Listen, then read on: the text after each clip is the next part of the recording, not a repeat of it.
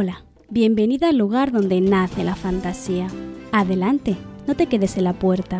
Entra y siéntate.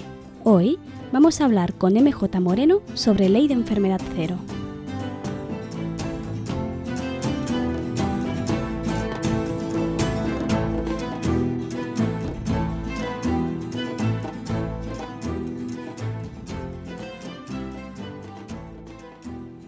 Vale, ya estamos en directo.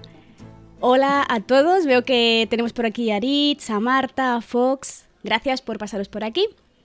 Para la gente que no nos está viendo y solo nos está escuchando, os recuerdo que mm, ya os había avanzado que en mi, podcast ahora también vamos eh, a entrevistar a autoras nacionales para hablar de sus obras y lo vamos a hacer en directo, ¿vale? Por eso parece que esté hablando con tantas personas a la vez y va a ser un poco bastante espontáneo, ¿vale? Y tengo conmigo aquí a MJ, que vamos a empezar con la primera pregunta. ¿Quién es Allá vamos. MJ? Pues no, no sé qué decirte. Bueno, un poco una chica polivalente que hace muchas cosas, demasiadas cosas. Bueno, de todo un poco, ya sabes, artesana, escritora, asistente, coordinadora de grupos, eh, un poco puzzlera, no sé, muchas cosas, hago demasiadas cosas. Diría que soy eh, aprendiz de todo, maestro de nada, básicamente, sí. No, es Me curioso, gusta mucho casi todo. es curioso, ¿no? Que seas artesana y escritura. ¿Nos cuentas un poco esa faceta tuya? y más cosas y jardinera. Hago muchas cosas. Bueno, mm, a mí me, bueno, yo soy, me gusta mucho la vertiente artística. Yo creo que la artesanía es una parte de la vertiente artística y la escritura también es otra parte de la vertiente artística, básicamente. Entonces, eh, bueno, pues eh, hago un poco todo lo que me apetece, lettering, to- todas esas cosas que molan, pues un día me puse a escribir, escribía de pequeña y tal, me puse a escribir y luego resulta que, pues aquí estoy. Aquí estás. Eh, segura- seguramente conozcáis, conozcáis a MJ no solo por, por su, su novela, ¿no? De momento solo una, sino también por su página web, simplemente mj.com, si no voy equivocada, Sí, sí. que está enfocada sobre todo a escritores, porque estás ofreciendo material y recursos para, bueno, para nosotras. ¿Nos cuentas un poco qué es eso del asistente virtual, por ejemplo? Pues nada, sí, yo estoy un poco enfocada, empecé el blog porque, bueno, pues quería contar un poco lo que cuando yo empezaba y poder ayudar un poco a la gente, pero basado en mi experiencia, porque yo no, vamos, no soy ninguna experta. Y entonces, bueno, empecé a escribir y, y llevo ya como pues unos cinco años más o menos. Y, y a partir de ahí, pues ya de especializarme y de hacer muchas cosas para el blog y toda esta movida que a la gente pues le preocupa tanto y sobre todo a nosotras que si queremos promocionarnos es algo que tenemos que hacer pues ya empecé a hacer, hacía muchas cosas gratis hasta que me empezaron a decir mis amigas, ya, porque claro, estaba pasando por un momento complicado económicamente, ya deja de hacer cosas gratis y empieza a especializar. Y yo decía, ya, pero es que yo no tengo, pues eso, lo típico, ¿no? La titulitis, no tengo un título, no puedo no sé qué. Y ellas, tienes que hacerlo porque igual que lo haces gratis, lo haces cobrando. Y entonces, pues básicamente es lo que hago. Entonces ayudo un poco, bueno, pues eso. Si es, eh, hago mockup, que sobre todo, pero enfocado todo a diseño. Hago mockups y si necesitas para el libro, también configuro MyChip, te ayudo un poco con la RGPD, un poco, un poco todas esas cosillas que hay que hacer en un blog o cosas de diseño, plantillas para Instagram o cosas así, que bueno, pues que a las escritoras nos bueno, a mí me gusta, pero en general aburren mucho y bueno, y bueno, hago análisis visuales, que eso es lo que también se me da muy bien, análisis visuales de, de blog, de redes sociales, de marca y demás. Y, y eso un poco es lo que hago por, esa, por ese lado. por Ujú. ese lado. Además también, eh, porque lo veo y lo oigo y lo leo mucho, también formas, bueno, formas no, administras un club. Sí, sí, bueno, ese es mi proyecto más, siempre lo digo, es mi proyecto más querido y es el que me gusta y es el que me gustaría desarrollar a largo plazo y que se hiciera muy grande. Entonces empecé con un pequeño Patreon mm, que se llama el Club de las Escritoras y luego ya ha sido ha ido ha ido creciendo gracias a las chicas a bueno pues a, a la columna vertebral las primeras que se unieron y ahora cada vez se están uniendo más gente. Y es pues lo que es porque mucha gente me pregunta pero qué es porque escribís ahí o qué hacéis y no sé qué. Es más bien una comunidad de apoyo de apoyo colaboración tenemos actividades diversas tenemos masterclass tenemos club de lectura eh, tenemos ejercicios ahora estamos trabajando estos cuatro meses en Instagram y es un poco, pero sobre todo el fuerte de la comunidad es el grupo, ¿no? El apoyo, el ahora voy a hacer esto, yo te ayudo con esto. Eso es lo que a mí siempre me ha molado, ayudar a la gente, aglutinar ahí a la gente y, bueno, y eso que yo soy muy separatista, pero este proyecto me está gustando mucho. Además que las chicas son, he tenido mucha suerte y las chicas son geniales. Estoy muy contenta, la verdad. Sí, además que también para romper un poco el mito ese de que escribir es algo solitario y que haces en tu habitación encerrado sin ver a nadie, ¿no? Sí, exacto. Es que es, un, es algo solitario, igual que leer.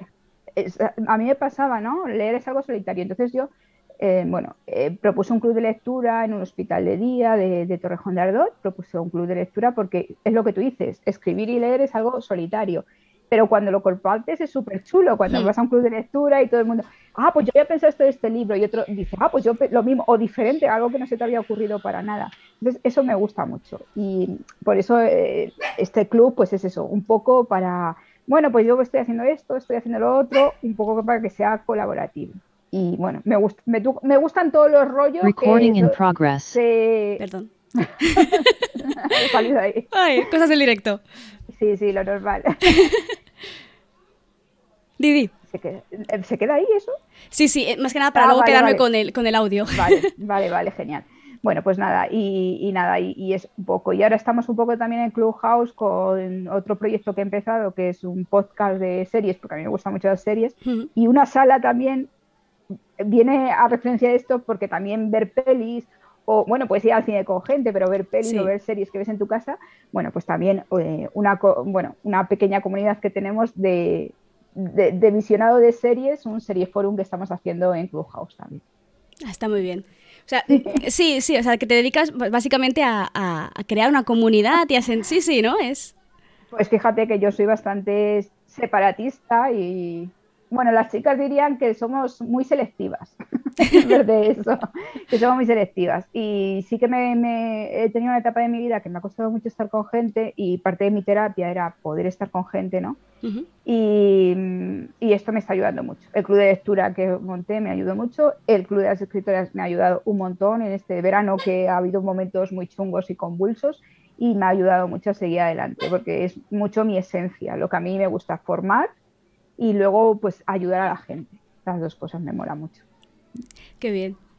A ver, sí, estoy contenta. Tenemos el chat, mucha, mucha gente comentando, ¿vale? Perdonad que, no esté tan al 100% en el, en el chat. A ver, ah, gracias, muchísimas gracias Robert por la raid que ha traído a cuatro personitas para estar aquí con nosotras. Dicen, dicen que te comparan con Aritz. Parece que los dos tenéis esa tendencia a, hacer demasiadas cosas. Sí, sí, somos culos de mal asiento, parece ser. ¿Tenéis también ¿Tienes también un, también un giratiempos o también te clonas o...? Como me gustaría, como me gustaría. Eh, a veces lo pienso, parece una tontería, pero pienso que lo mejor de lo peor de morirme no es morirte en sí, sino dejar de, poder ver todo el futuro que va a venir. O sea, que me gustaría hacer muchas más cosas y bueno, intento hacer todo lo que puedo en el tiempo del que dispongo. Está, muy bien. Vale, eh, en sí el tema de, la, de, esta, de este directo y de el posterior podcast sería hablar un poco de Ley de Enfermedad Cero, que es tu primera novela. ¿Vale? Para la gente que no, que no la conoce o que no ha leído la sinopsis, ¿nos podrías hacer o explicar un poco de qué va?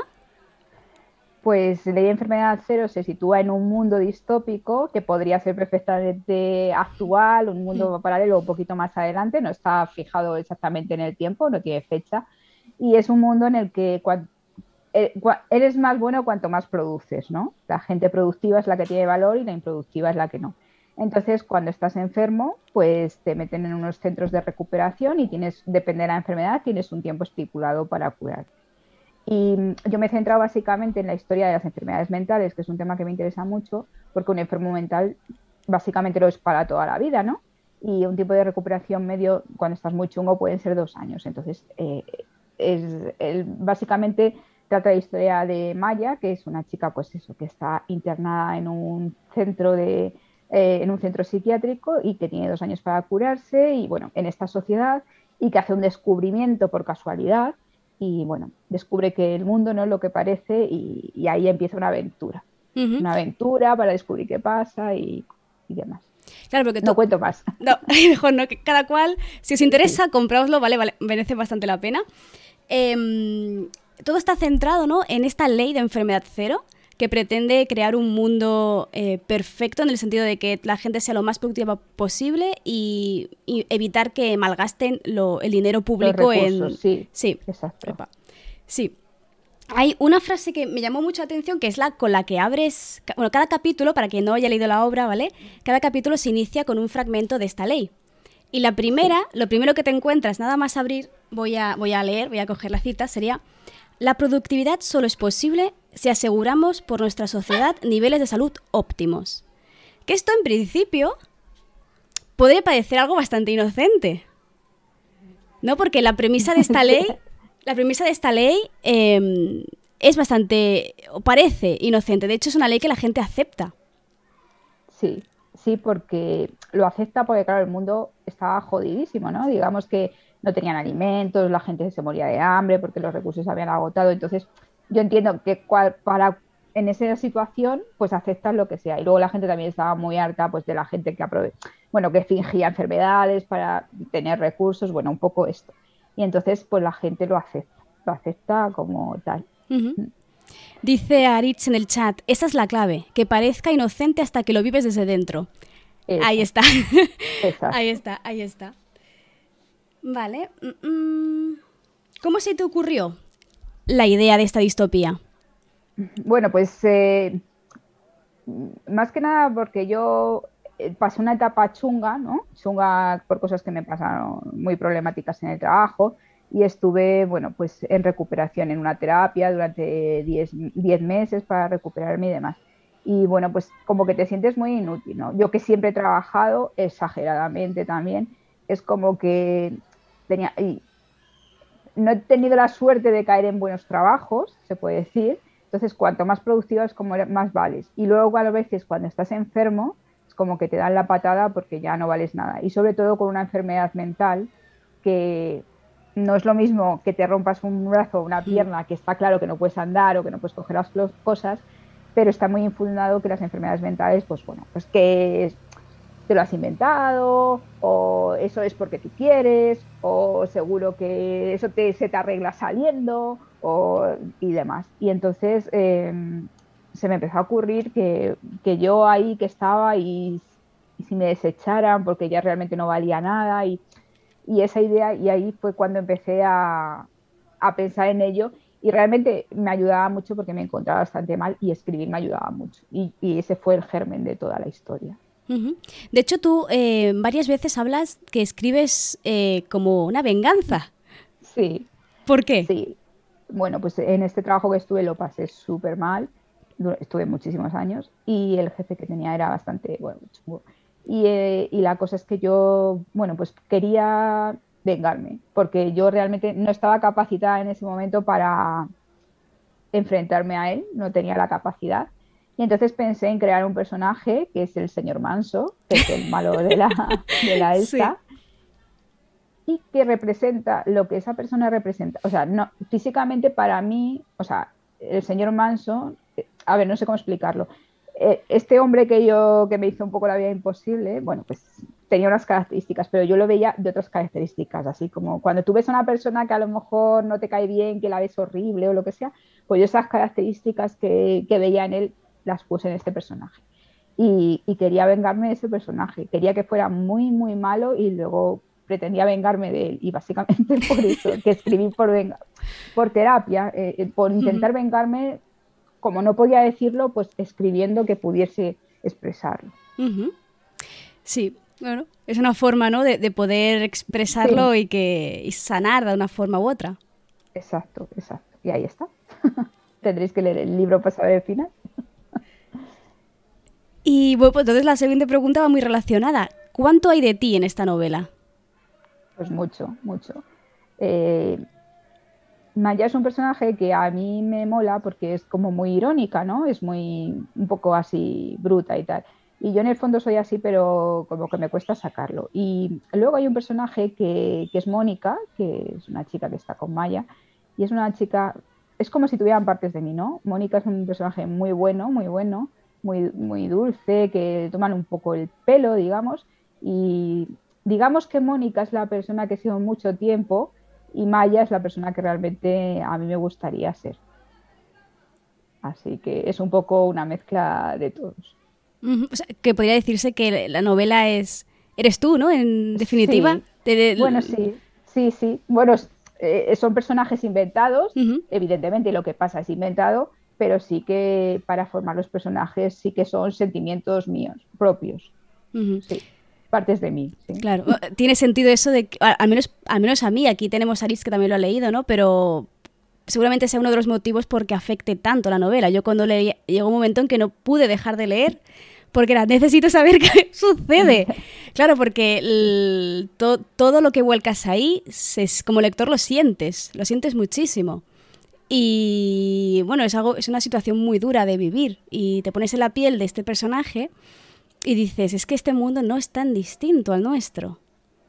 Ese, eh, ahí está, ahí, ahí, eso da miedo, eso da mucho miedo. Sí, me lo ha dicho mucha gente y muchas reseñas que me han dejado en Goodreads y Aris también me lo dijo. Es una cosa que puede pasar, o sea, que no es tan difícil que no pase. O sea, y últimamente además, pues ya con todos los extremismos que hay y demás, yo ya no me extrañaría que pasara cualquier tipo de cosa. De hecho, esto se ha vivido, bueno, es muy similar a la eugenesia que practicaban los nazis, ¿no? Hmm. Entonces, es una cosa que se ha vivido en el pasado y que se podría vivir perfectamente en el futuro. Aritz dice, ese mundo es el nuestro en lo moral. sí, sí, porque es como, pues eh, todavía existe, a ver, yo no estoy rodeada de ese tipo de estado, pero eh, mi familia, mis amigos y tal, no es ese tipo de gente. Pero sí que hay mucho tiempo de gente, pues eso, que te valora por lo productivo que eres, el dinero que ganes y tal. Y nos creemos al final, bueno, pues a mí me ha pasado mucho de que si no consigues tanto dinero o no eres capaz de tal o no puedes trabajar, pues te consideras muy inútil y, no eres muy inútil. Y de hecho hay, y de hecho hay gente que no, tota-, no está totalmente sana y puede trabajar perfectamente o hacer otras cosas y, tal, pero a veces es como que está mal visto, ¿no? Y es, una es lo que dice Aritz, es una sociedad que en el fondo pues hay que trabajar. No todo el mundo es así, pero hay mucha gente que todavía es así. Bueno, y el nivel de vida actual, que tienes que estar constantemente haciendo algo, que el hecho de sentarte a no hacer nada tú misma, dices, no, debería estar haciendo algo y te pones a hacer esa cosa porque no te permites el descanso, no deja de ser, ¿no? Hmm. Pues fíjate, a mí eso, pues es que justo yo cuando estaba en la terapia me tenía, o sea, yo trabajaba todos los días, a todas horas, era de verdad, llegó un momento, lo cuento muchas veces porque es que para mí fue ya el tope de, ir a trabajar y pensar, ojalá tuviese un accidente de coche para que me ingresaran en un hospital y poder descansar, porque es que trabajaba todos los días a todas horas. Y es lo que tú dices, ahora parte de mi terapia es descansar.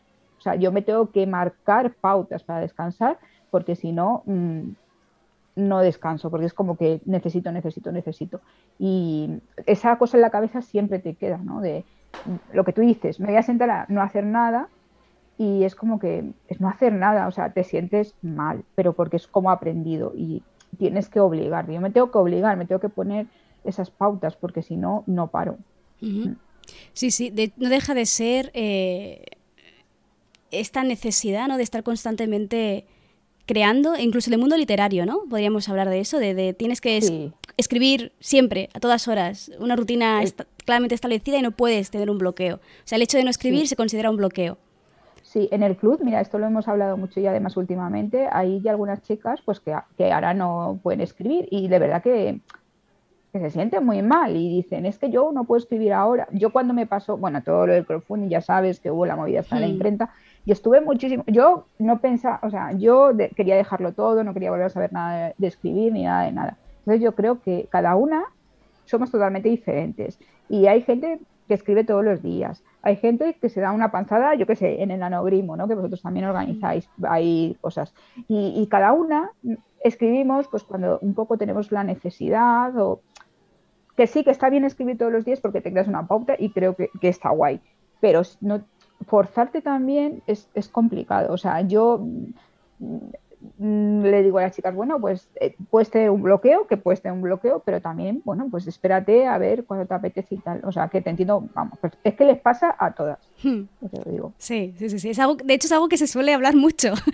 lo de no estoy escribiendo y me siento mal, sí. Sí, el bloqueo del escritor, es, eh, vamos, hay millones de artículos, millones. A ver, mira el chat que hay mucha gente hablando. Eh, qué casualidad, todos son escritores. dice Roberto que descansar es algo. Eh, dice, descansar es algo tan importante que poco valor se le da y qué criticado está. ¿Cierto? Sí, total. Hola Cris. Em, dice Aritz, y yo, que era, y yo era el que estaba intentando darle de garrotazos para que siguiera adelante porque lo vale y lo merece. Es que Aritz es muy majo, es un encanto. La verdad es que yo tengo una relación muy especial con Aritz porque, bueno, nos conocemos de, desde hace mucho tiempo y además para terminar la novela estuvimos los dos juntos porque no terminábamos, pero ya no era, ya no era escribirla, yo ya tenía el borrador y él también, era, era ya terminar un poco de pulir ese, ese borrador y demás. Y nos ayudamos mucho para llegar hasta el final. Yo le tengo mucho cariño a Aritz.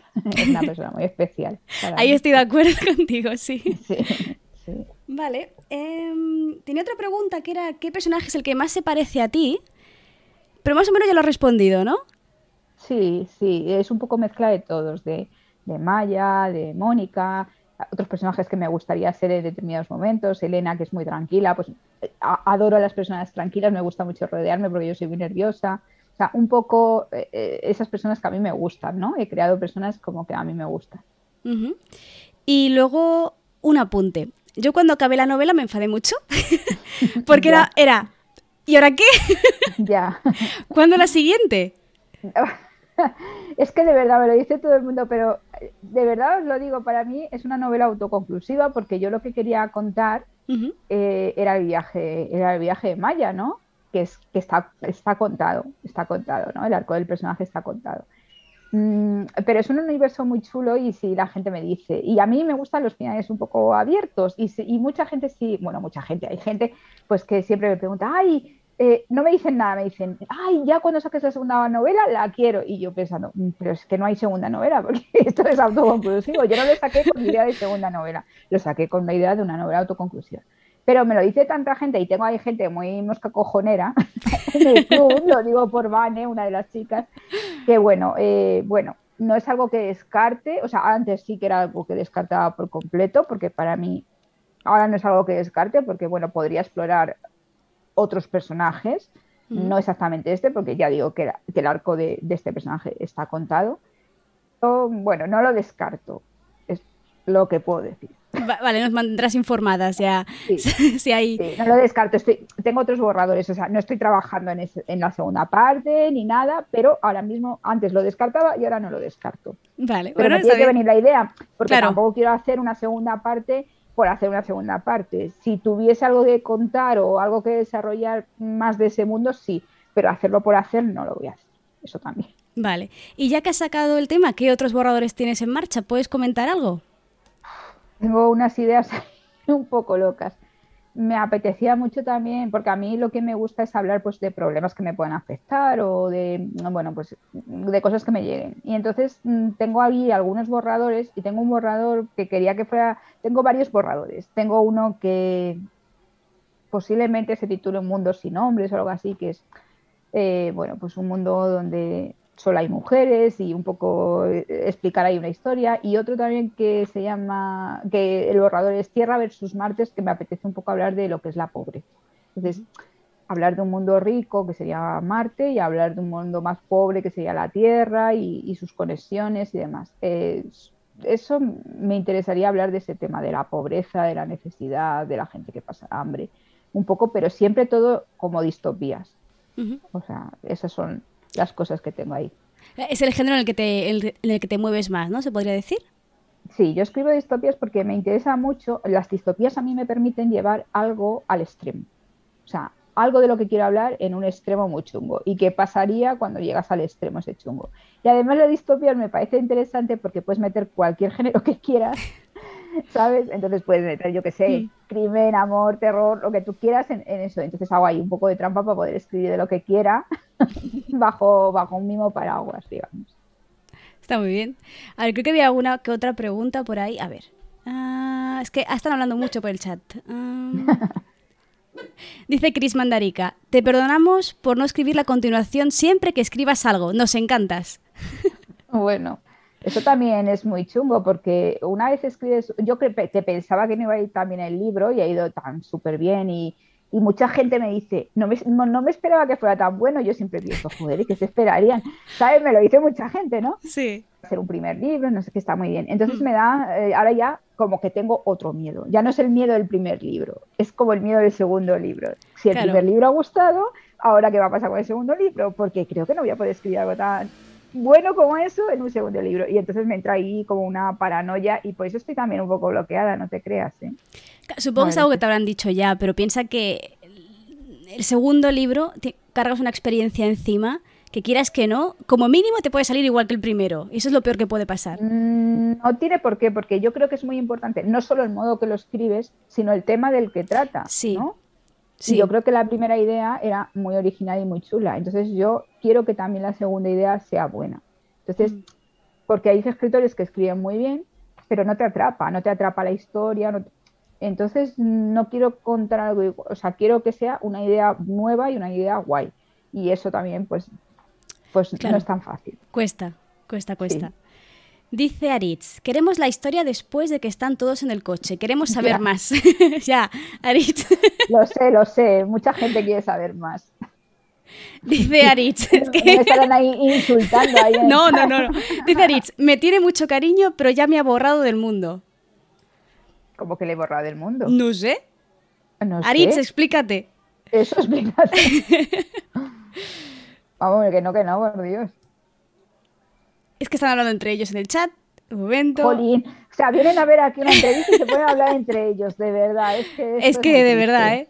Qué gente. Ah, dice Aritz por el mundo sin mujeres. Ah, sí, sí, sí.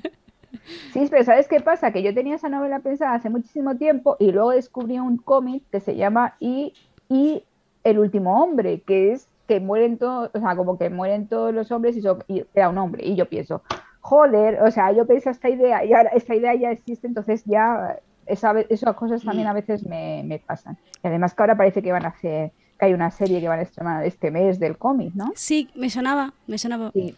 Lo vi, lo, vi, ayer, lo vi ayer y digo, joder, pues ahora ya me te voy a tener que desechar ese borrador. Bueno, o puedes mirar a ver qué es lo que, qué, historia explica. A lo mejor no es la misma que quieres explicar tú. No, no es la misma. yo lo que quiero contar es, pues un poco lo mismo, como las mujeres han estado relegadas, pues ahora lo mismo, o sea, un poco la misma historia, pero siendo todo mujeres y apareciendo algún hombre, ¿sabes? Como la hmm. historia un poco del feminismo, pero como al contrario. Sí, la historia al revés. En un futuro, exactamente. Eso suena interesante, ya, ya irás informando. Vale, pues gentecilla del chat, no sé si queréis aprovechar que tenemos aquí MJ para hacerle preguntas. Te dicen por el chat que no hay que forzarlo, que la inspiración llega cuando llega.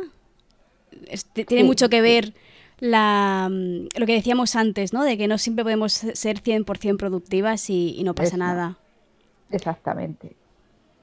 Y, más tú, que haces de todo a todas horas. si encima te sientes mal tú, ¿Cómo me se me pero es ahora mismo hay, veces que tienes situaciones en las que no te queda otro mm, que echar el bofe hasta que todo se estabiliza. Hay momentos complicados en los que no te queda otra que ir a, y luego ya descansar, pero es duro. Bueno, a mí se me hace muy duro. Además, yo ya estoy mayor y ya cada vez me cuesta más, necesito más descanso. Te pregunta Cris Mandarica, ¿en qué ha cambiado tu vida desde la publicación de la novela? Pues ah, yo me quedé, o sea, yo ya os digo que me quedé muy flipada porque no esperaba que hubiera tan buenas críticas. Y entonces eh, yo que yo que no me creía que, podía escribir bien, es que ya hasta me cuesta decir las palabras, no sé cómo. Las tengo que medir. Pues me sorprendió mucho eh, los comentarios de la gente que pensaba que iban a ser buenos, pero no tan buenos. Entonces, eh, como más seguridad, ¿no? Más seguridad de decir, he escrito esto, a la gente le ha gustado, me lo ha dicho, tengo capacidad para hacerlo, puedo hacerlo otra vez. Y luego las dudas, puedo hacerlo otra vez.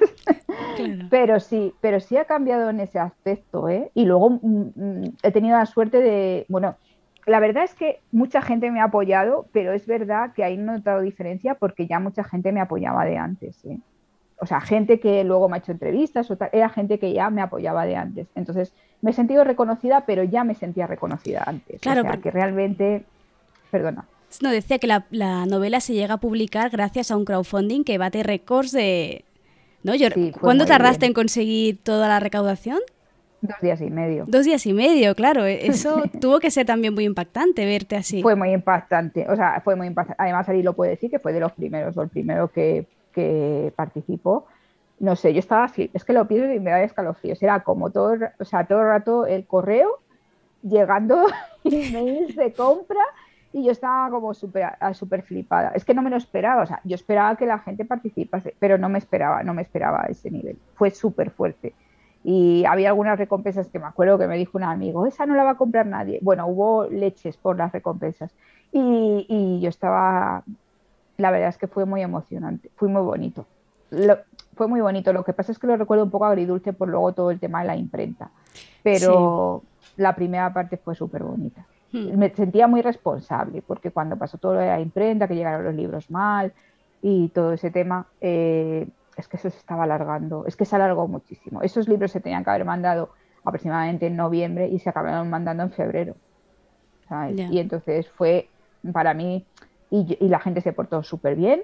Yo les dije a la gente que si querían les devolvía el dinero. Nadie, nadie me pidió devolver el dinero. Y, pero fue para mí fue mucha responsabilidad y, y me dio mucha pena. Pero yo sé que la gente se portó muy bien, es la verdad. Sí, yo recuerdo ahí recibiendo, también estoy suscrita a la newsletter, entonces recibía eh, todo el, feedback ¿no? de lo que estaba sucediendo con la imprenta. Yo, yo estaba flipando. sí, no sé, fue horroroso, fue horroroso. Cuando llegaban los libros estaban todos ahí como doblados, mal, llamando, como al principio como no me hacían caso, luego tuvo que interferir más gente para que me hicieran caso, fue una pesadilla bueno, a mí lo peor de todo fue, eh, yo había firmado parte de los libros cuando los devolví, porque los libros estaban totalmente combados y demás. Y me dijeron, les dije, bueno, como he firmado parte de los libros, voy a arrancar la primera hoja, porque claro, no voy a poner ahí Tatiana y que yo qué sé. Y me dijeron, vale. Y dicen, bueno, pues te, te los enviamos en una semana. Y a la semana me mandan los mismos libros los mismos libros con mis hojas arrancadas. O sea, es que fue horroroso. Y me sentí, ya no es que me sentí idiota. O sea, no era culpa mía y no tenía por qué sentirme así y me sentí una imbécil. O sea, de decir, me estás intentando engañar. Sea, fue horrible. Sí, con mucha impotencia, porque no deja de ser una empresa y tú, claro, no, siempre tienes las, todas las herramientas. Y luego hubo gente, pues eso, que, que trabajaba mucho con ellos y que me dio, me dio ahí porque, y bueno, ellos al final se hicieron responsables, eso es verdad, y también ofrecieron esos libros, los quería más baratos, pero yo ya no quería nada de esos libros ni nada, que se los llevaran todos y, lo pasé, es que lo pasé muy mal, pero sobre todo porque había, yo qué sé, es que eran ciento y pico personas esperando los libros y que ya había dicho que iba a haber banda de noviembre y se acabaron mandando en febrero y es que me moría de vergüenza. Y cada vez que mandaba un email me moría de vergüenza. Y la verdad es que la gente se portó muy bien. No, vamos, mm. que no tengo ninguna queja contraria. Te dice Chris Mandarica que deberías escribir el culebrón de una escritora que recibe mal sus libros y le pasa de todo. bueno, lo único malo que hubo, pues eso fue la imprenta, fue muy mal. Mm. Y luego encima había mucha gente que con esta imprenta le ha ido bien y claro, como, pues no sé, es un poco exagerada, pues sabes, cosas así, y a mí siempre me ha ido bien y tal, y yo, ya, o sea, pues a mí no. Ya. Me sentía un poco ahí como loca, ¿no? También. Ya, ya. Una pregunta más alegre. Dice Aritz, ¿qué es lo más bonito que te ha pasado con el libro? Pues conseguir el crowdfunding. Eso ha sido lo más bonito que me ha pasado con el libro. O sea, eso fue precioso cuando, además que, el, mira, de los primeros fue Aritz y la última persona con la que se consiguió el crowdfunding, el último pago, fue la mujer de Aritz. Ah, mira, cerraron, un ciclo. Fue un ciclo ahí cerrado. O sea que fue, ya me acuerdo, fue perfectamente, estaba sentada en el sofá llorando, fue fue súper fue súper bonito. Yo creo que para mí eso... Ay, y cuando llegaron la primera de los libros, también cuando le ves ahí en papel y eso, pues como que te hace mucha ilusión. Luego es que ya se convirtió en una pesadilla y ya es que no quería ni ver los libros. ni cogerlos, ni verlos, estaba súper agobiada del libro. Pero, pero eso fue el momento más bonito, sí. Dice, aclara Aritz, dice, fui el segundo porque se me adelantaron a toda velocidad. Me quitaron ese privilegio. el segundo, el segundo. Bueno, no me acuerdo quién fue el primero. Mm, puede que fuera Laila, no me acuerdo quién fue. Ah, no, no, no, perdón. Fue, fue Raúl, el novio que tenía en ese momento. Él, fue el primero y luego fue Aritz, sí. Cristina Mandarica, Cris Mandarica pregunta, ¿qué es lo más riquiño que te han dicho de tu novela? Ay, me mm, han dicho cosas de la novela, pero sobre todo de. Porque la novela iba también con. para los suscriptores, por toda esta movida que hubo y demás. Eh, o suscriptores, perdón, los mecenas. Eh, también les regalé un relato que se llama Bolita, que es un relato de un gatito y. bueno, de una gatita, y que es parte de la novela y que se puede leer antes o después y la gente me decía cosas muy bonitas de ese, porque es que me encanta ese relato, ese relato es súper bonito. Y hay gente que le parece un pastelón, sí, pero a mí de verdad me hace muchísima ilusión y me da muchas ganas de llorar cada vez que, que lo escucho porque me, me gustan mucho los gatos y me recuerda mucho a los gatitos. Y gente me decía, ay, es que Bolita, yo tenía un gato que se llamaba Bolita y luego gatos que salen del libro calcetines, ay, yo tenía un gato que se llamaba calcetines Mm. y, cosas así. Y luego hay gente que también me ha dicho que eso me mola mucho, que se sentía muy identificadas. Bueno, cuando tú tienes oh, depresión o ansiedad, no significa, todo el mundo no, no, no, es igual para todo el mundo, ¿no? Es, mm. Mm, puede ser diferente, ¿no? Pero que se sentían muy identificadas con, bueno, es eso, con el, con, el sentimiento de Maya. Además, Chris, Chris eh, me, me, ha hecho una de las mejores reseñas porque además me gustó muchísimo, que está en Goodreads además, porque ella eh, cogió muchas frases del libro que para mí son importantes y, las fue eligiendo esas frases y las puso ahí en Goodreads y fue muy bonito leer esas frases que eran importantes para mí y que a ella le habían gustado y le habían llegado. Me gustó mucho. Es de las mejores reseñas que he tenido, sí, de hmm. Chris. Dicen a ver, dice Aritz que estábamos esperando, o sea, ellos estaban esperando para ser los últimos en aportar para un regalo. Sobre ser los últimos del crowdfunding. Sí, sí, es verdad, era un regalo para un familiar de, de, Aitania, me parece. No me acuerdo de quién era, pero sí.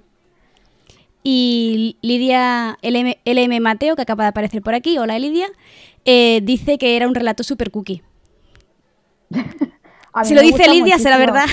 Bueno, no sé, hay gente que dice que, pues eso, que es muy pastelón, pero a mí me encanta ese relato, porque además es de una gata que luego aparece en el libro y es un relato que se puede leer antes o se puede leer después hmm.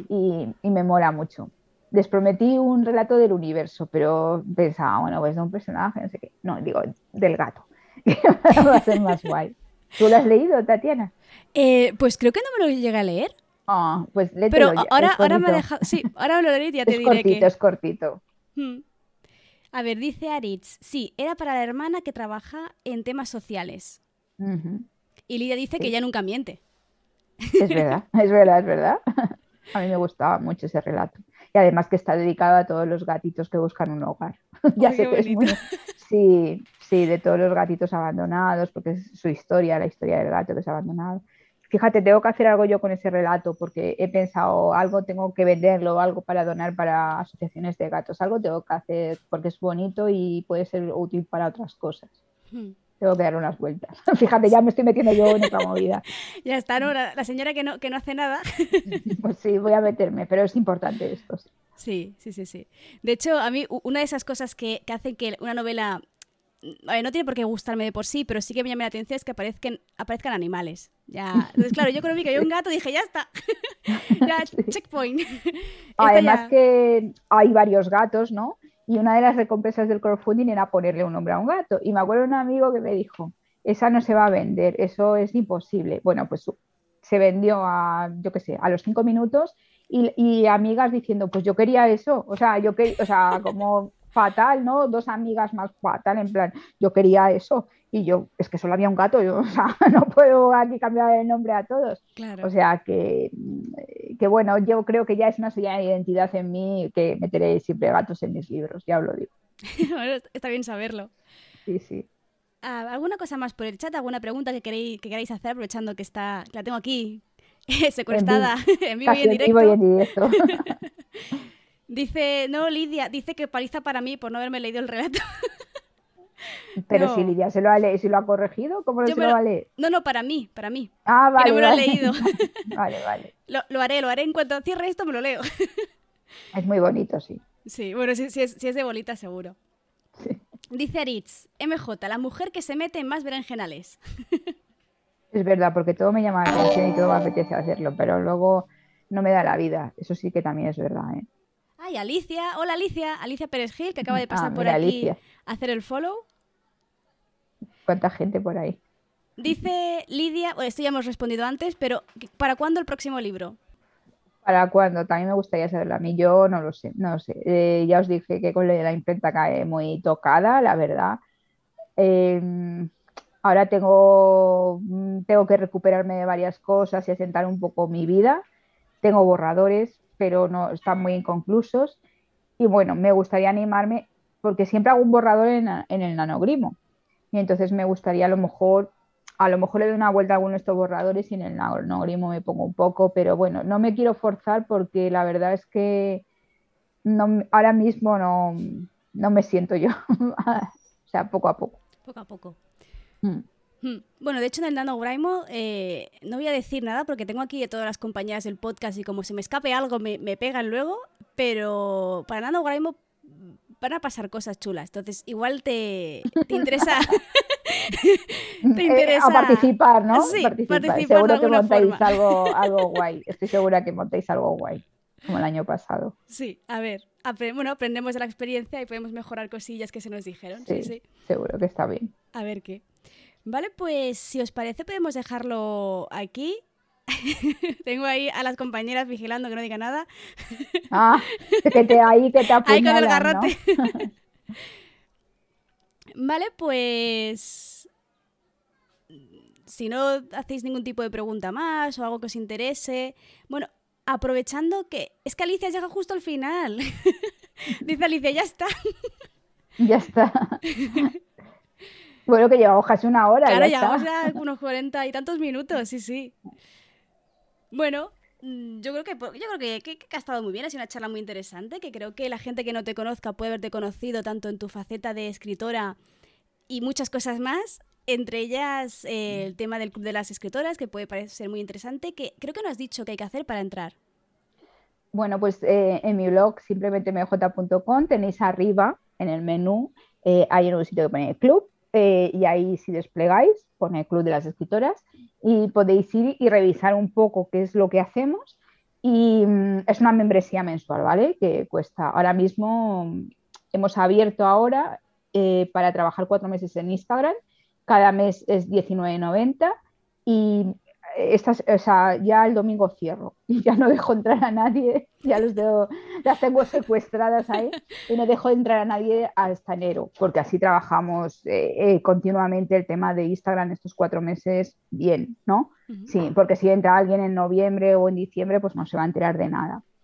Y luego también que como esto va creciendo, antes costaba menos, ahora cuesta 19,90, la gente que está de antes, de precio, se va a conservar, pero posiblemente en enero lo vuelva a subir y pues eso, porque claro, es que cada vez hay más gente y tengo que hacer más reuniones, ¿no? Porque ya 20 mm, personas en una reunión para corregir ejercicios y todo esto es demasiado. Hmm. Entonces, muchas chicas me escriben y me dicen, eh, es que no sé si me va a gustar porque no sé qué, no sé cuánto. Y digo, mira, solo te digo que te apuntes un mes. Apúntate un mes y, y pruebas. Vas a perder pues 19.90 eh, pero vamos, que la gente que viene se suele quedar. Y hace poco hemos quedado, el lunes quedamos para conocernos así en la feria del libro y vamos, es como si nos conociéramos de toda la vida porque se crean relaciones pues muy bonitas y, muy chulas. Y no sé, eh, yo digo a la gente que se apunte porque está muy bien y tenemos muchas cosas pensadas como hacer, poner una carpa en una feria del libro, cosas chulas que tenemos en mente, hacer reuniones y cosas así y a la gente, bueno, todas las chicas al final encuentran, también hay chicos, tengo que decirlo, pero como mi comunidad es básicamente de chicas, por eso, por eso lo digo, que la mayoría son, son chicas. Pero tenemos, ahora mismo hay un chico que se llama Roger, que ya es casi desde el principio y, vamos, que es una más. Una más. una más. Como Aritz, como, Aritz, como vosotras. Sí. sí, bueno, aquí usamos el femenino genérico porque somos más, más y hasta, pues, aquí gana la mayoría. Pues esto es lo mismo y, perfectamente, o sea que chicos y chicas eh, están bienvenidas al club, que vamos, muy guay, muy guay aprovechad, ¿no? Hasta ya, o sea, dos días si queréis apuntaros antes de que se cierre. Y si no, ya de cara a enero. De cara a enero.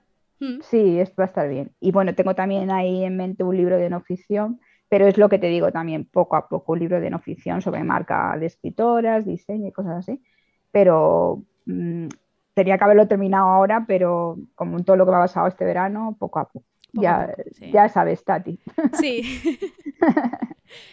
A ver, eh, dice Alicia si podemos repetir el directo. No, Alicia, lo siento mucho. Yo quiero, bueno, yo he estado muy a gusto. Si tengo que estar a cenar a las 8.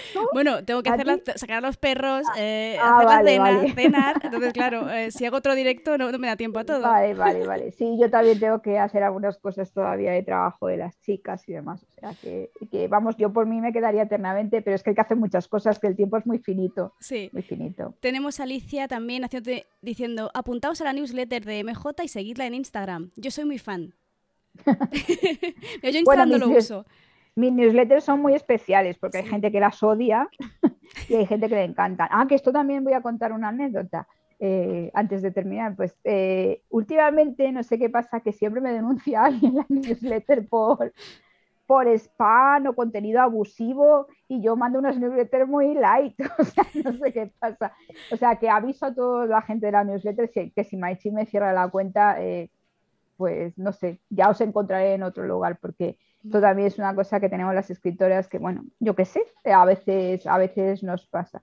Y mi newsletter me encanta, es muy, también un proyecto muy chulo para mí porque es como muy íntimo. Y mm. bueno, yo hablo de mis cosas y tal, y hay gente que le repele, pero en general la gente le gusta, o sea que las que siguen le gustan. Así que nada, os animo a que os, os unáis porque no es una newsletter muy tradicional. ¿Cada cuándo lo envías? Que no lo recuerdo. Pues en debería, debería enviarlo todos los jueves, ¿vale? Pero mm, ahora estoy rancaneando un poco, pero todos los jueves por la mañana debería enviarlo. Vale, es que yo estaba pensando hace mucho, hace un tiempo que no leo la, newsletter. Sí, mm, porque bueno, ah, puede estar en spam también, porque mandé una el jueves, me parece. Pues lo, lo puede que Porque como me han denunciado en varios contenidos por spam, puede que haya gente que le haya llegado a spam. De hecho, hace poco borré como a 200 y pico personas que no la abrían y, puede que esté, que esté en España. Pues lo revisaré. Pero bueno, es que me gusta. Y además que me responde mucha gente, me gusta, me gusta mucho hablar con la gente que me responde. Bueno, es, que la newsletter e, es otra forma, ¿no? También de acercarse, acercarse a las personas y, crear una relación más, bueno, que has dicho, mucho más íntima.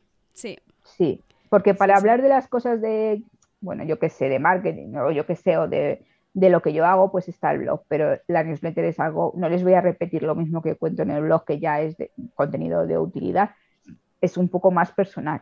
Hmm. Sí, sí. Me gusta.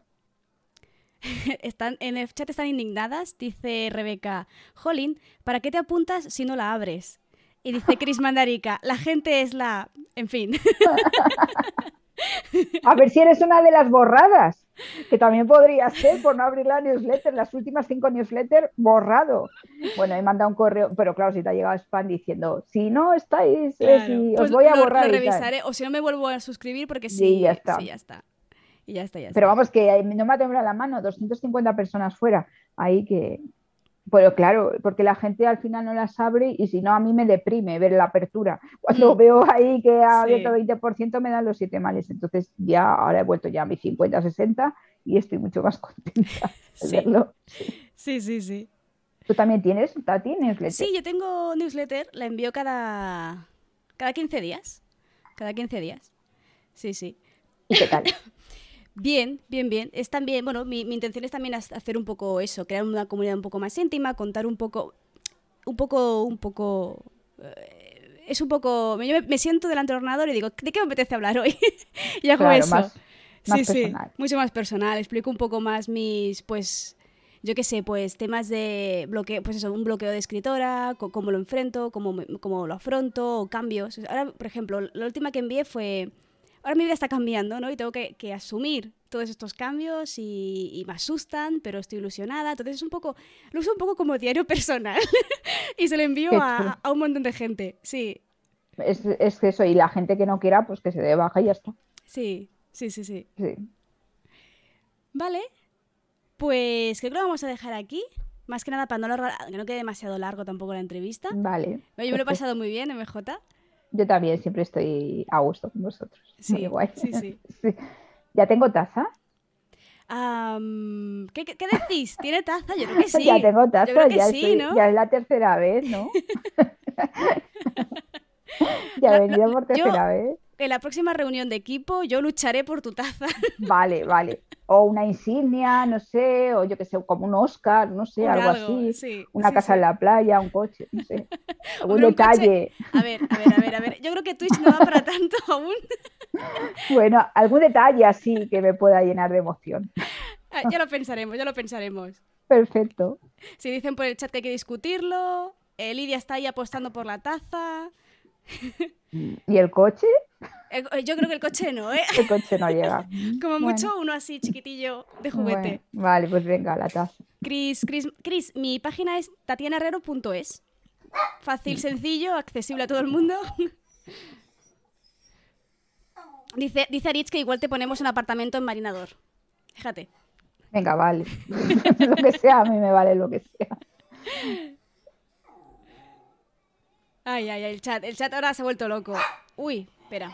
Ay, me están pidiendo, me están pidiendo Ya, salir ya, a la salí, pobres, pobrecitos, pobrecillos. Eso, vamos a cortar, pobrecinas.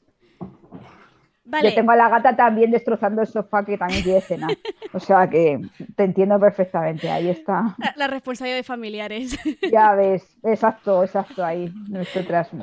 Madres de, madres de gatos, perros, madres Sí. perros. Vale, pues muchísimas gracias a toda la gente que hay unas cuantas unas cuantas personitas aquí con nosotras, así que muchísimas gracias por pasaros, por comentar. La gente que le ha dado follow, la raid, la raid creo que ha solo sido Roberto. Muchas gracias y recordad que la semana que viene volvemos con muchos más directos, ¿vale? Y muchas gracias MJ por venirte aquí conmigo y estar charlando un poquito de, de- de tu novela y de, de lo que ofreces a- al mundo literario. Y, Muchas y ya gracias está. a ti, Tatiana. Y, que- y bueno, te iba a decir, esto luego lo transformas en podcast, ¿no? Esto lo transformo en podcast. Ha habido un pequeño problema Vale. porque me he olvidado de grabar el principio de la entrevista. Bueno, vale. Pero eh, algo vale. haré, algo haré, Vale. algo haré. ¿Vale? Cogeré el vídeo del directo o algo así, ¿vale? Pero, pero sí, va, va a ir al podcast. Vale, perfecto. Pues nada, muchas gracias por invitarme y estupendo. Y nada, eh, cuando queráis. Vale, O sea que gracias, Tati. pues hasta luego. Que vaya Hasta bien. luego, chicos.